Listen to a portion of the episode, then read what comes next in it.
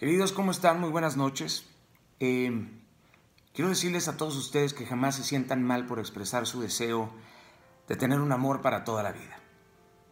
En este mundo vas a ser tildado de romántico, iluso, pero, pero te aseguro que va a ser una de las mejores decisiones que podrás tomar en tu vida entera. Hay una pregunta importante. ¿Tú qué haces con las cartas y poemas que escribes, pero no entregas? En mi caso, hace 18 años me iba a entregar esa carta. Y míranos ahora. Esos, esos tres puntos con los que terminé la carta aún no llegan a un punto final. Llevo 18 años con, con esta hermosa mujer. Ha sido dificilísimo. Cuando la conocí, se me quitaron las ganas de llorar.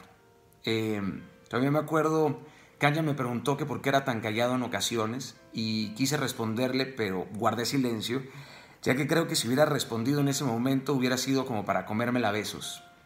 Em, en ese momento a mí me parecía imposible conquistarla y sé que los imposibles cuestan todo, pero, pero duran para siempre. Mi corazón hoy es un hogar porque, porque esta hermosa mujer lo habita.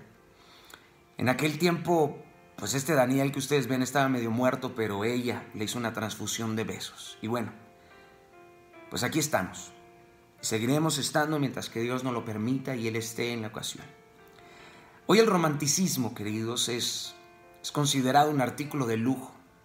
Al parecer ser un cursi es parecido a ser un tonto obsoleto en un mundo, carajo, que está tan ensimismado que no tiene tiempo para, para escribir o decir poemas. Hombres, sean caballeros y pulan esas plumas, expresen esos suspiros, enamoren con acciones y bellas palabras. Allá afuera aún existen mujeres que están esperando a ser conquistadas, no la antigua, sino la manera y forma en que se corteja una princesa. Al parecer muchas cosas han evolucionado y en esa innovación hemos dejado tiradas algunas perlas como el romanticismo y ese cortejo que te sonroja.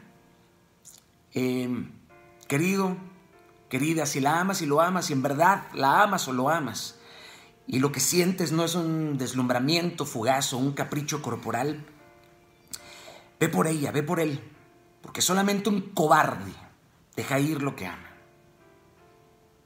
Aquí estamos, se puede.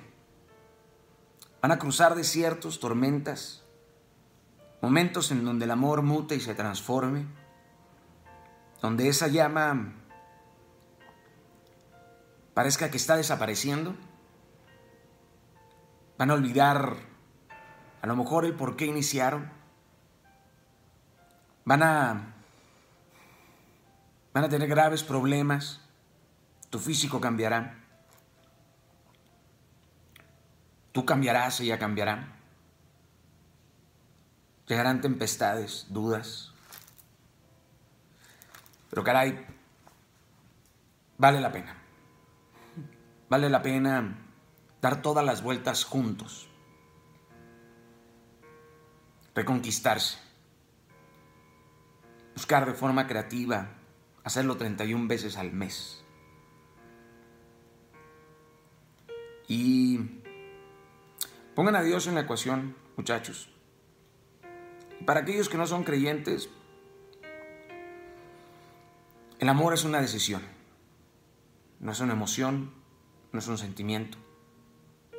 Es un pacto de todos los días. Ojalá y pronto podamos recuperar el romanticismo. Esas cartas, esa forma de conquistarnos todos los días. De perdonarnos. De dejar de esperar que el otro cambie. Cambiar nosotros. Nosotros ser los provocadores, los catalizadores. Aprender a aceptar nuestros errores también.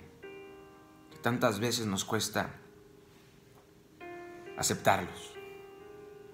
No se rían de las decisiones de su pareja, porque tú eres una de ellas. Y bueno, que Dios les bendiga muchísimo. Este matrimonio que ha cruzado por desiertos, también por grandes calmas y tremendas bendiciones. Pero aquí estamos.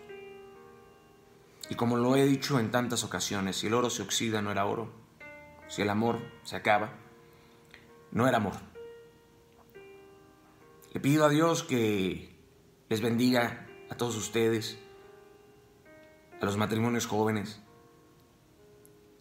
aquellos que ya llevan 50 años y han quedado estancados en la inercia, en la falta de vanguardia, en las pequeñas ofensas que se terminaron por convertir en frutos de amargura. Bueno, y les hago los bendiga.